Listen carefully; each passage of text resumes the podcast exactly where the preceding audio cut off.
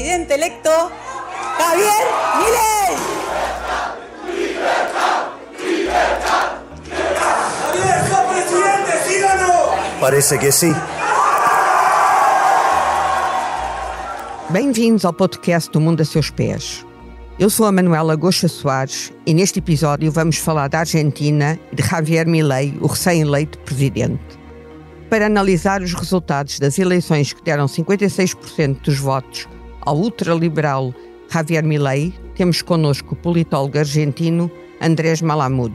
Estamos a gravar este episódio extra do podcast da Secção Internacional do Expresso ao final da manhã de 20 de novembro, horas depois da eleição confirmada de Javier Milei. Bom dia, Andrés. Bom dia, Manuela.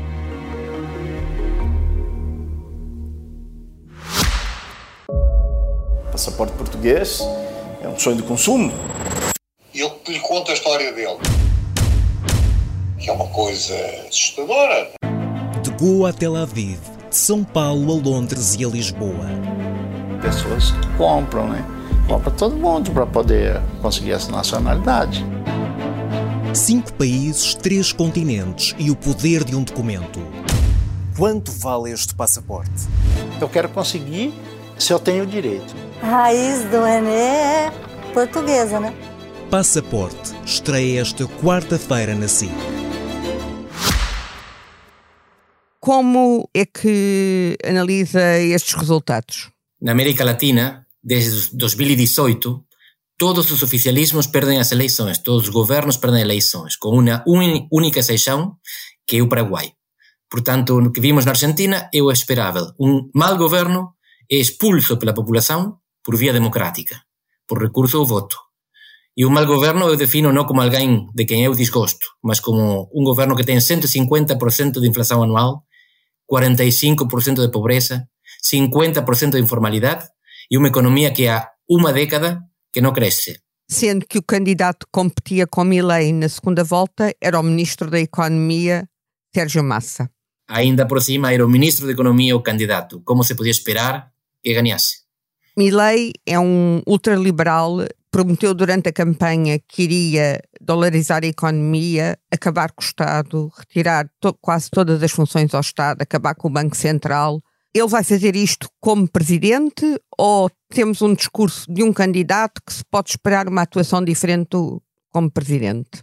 Ele, na última semana, já retrocedeu bastante. Já prometeu não privatizar nada, por exemplo. Nem a saúde, nem a educação, que é o que mais medo tinha gerado. Ele mantém a sua proposta de dolarização como um sistema bimonetário, no qual os argentinos possam utilizar outra moeda além da própria, outra moeda sendo o dólar. Possam utilizar de forma legal, porque na prática já utilizam. Na prática, sim, nós eh, poupamos em dólares, ninguém quer ficar com pesos no bolso nem no banco.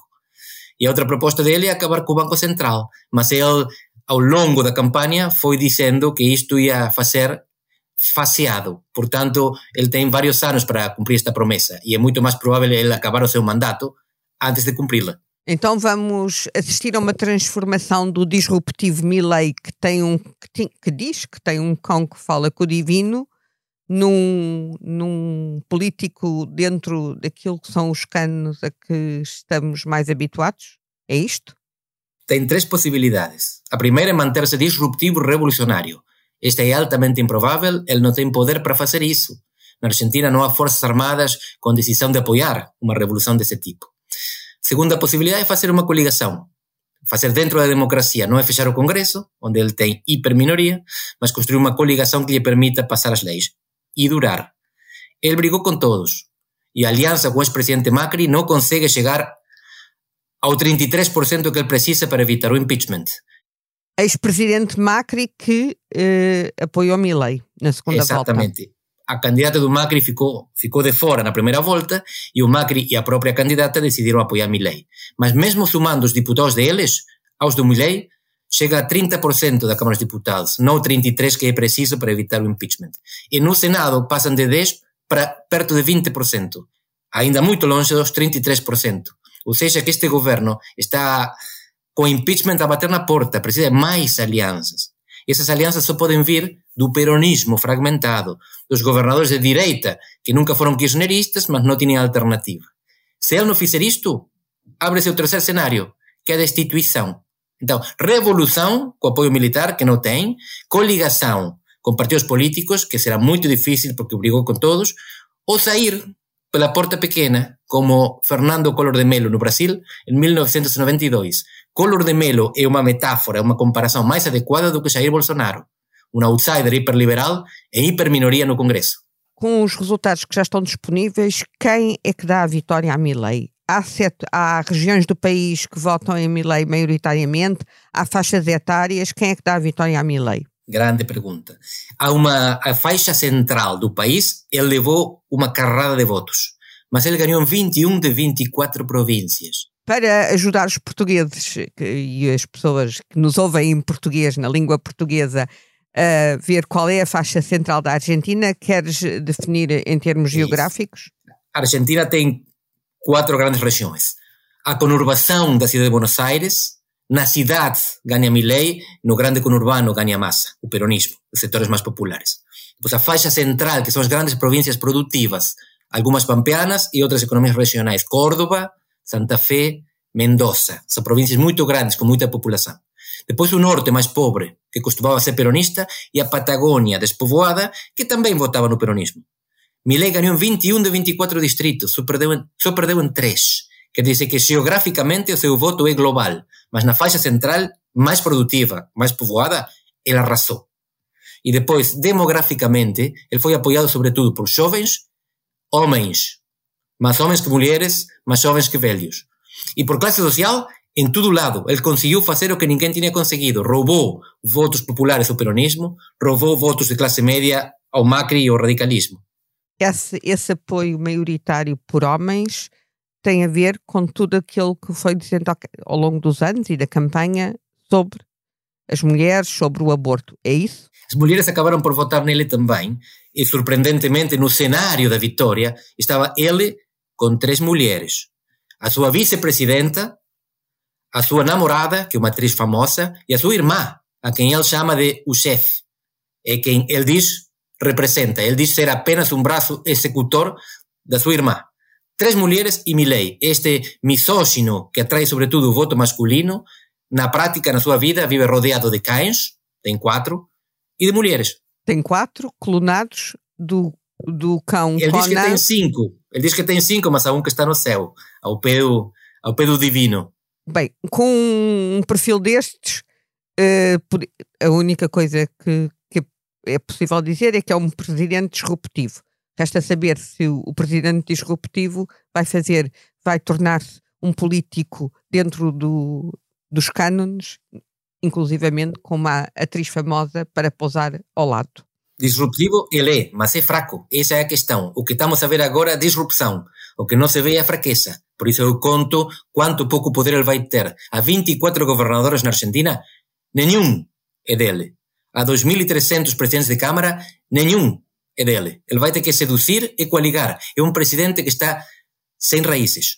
Só no povo, que é muito importante, ele teve o voto popular, mas não tem apoio nas instituições. Ele terá que construí-lo. Na tua perspectiva, teve o voto popular por estarem a votar contra aquilo que o, o, o outro candidato representava ou teve o voto popular efetivamente por acreditarem nele?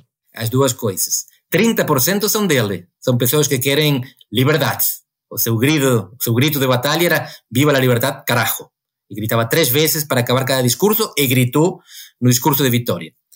Mas há um 25% que se acrescentou àqueles 30%, que é são pessoas que decidiram votar contra outro tipo, votar contra o governo. Contra Ele tem que manter agora esse 25% aliados a seus 30%.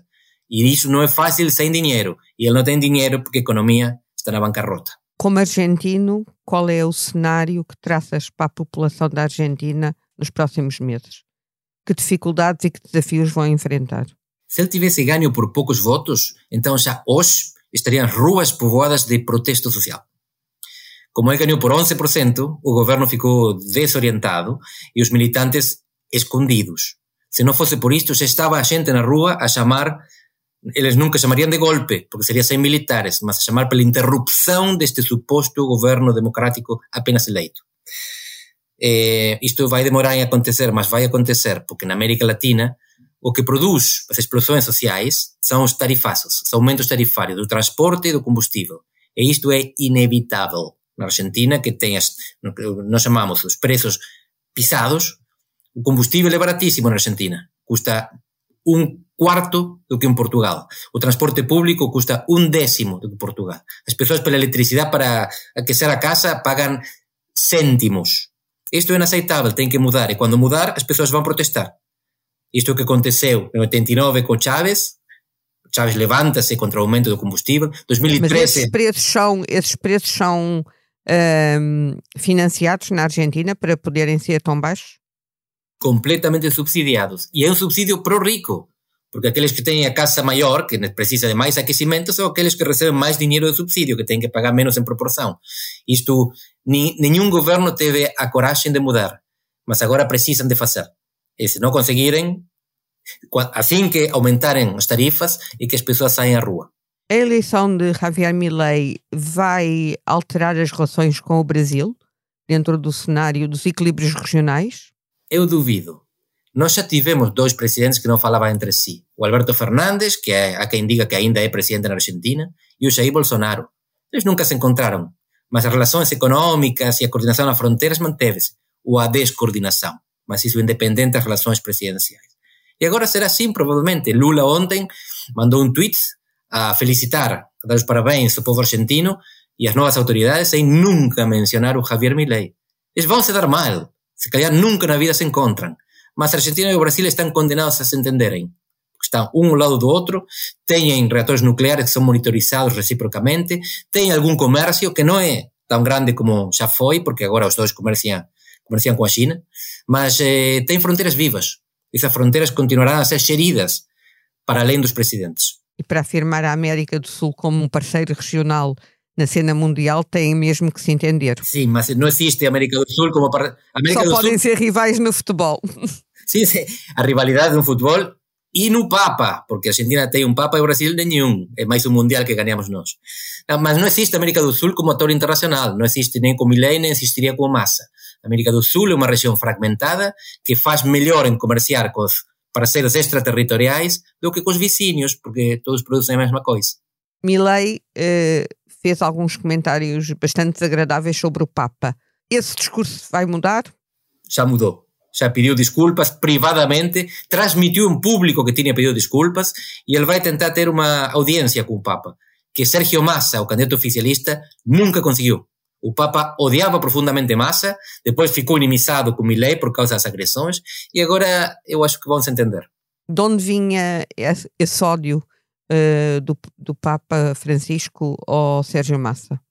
O Papa odiava Sérgio Massa porque Sérgio Massa foi funcionário de Kirchner quando tentaram passar por cima dele, era então cardeal da cidade de Buenos Aires, para fazer aliança com padres mais afins ao peronismo deles.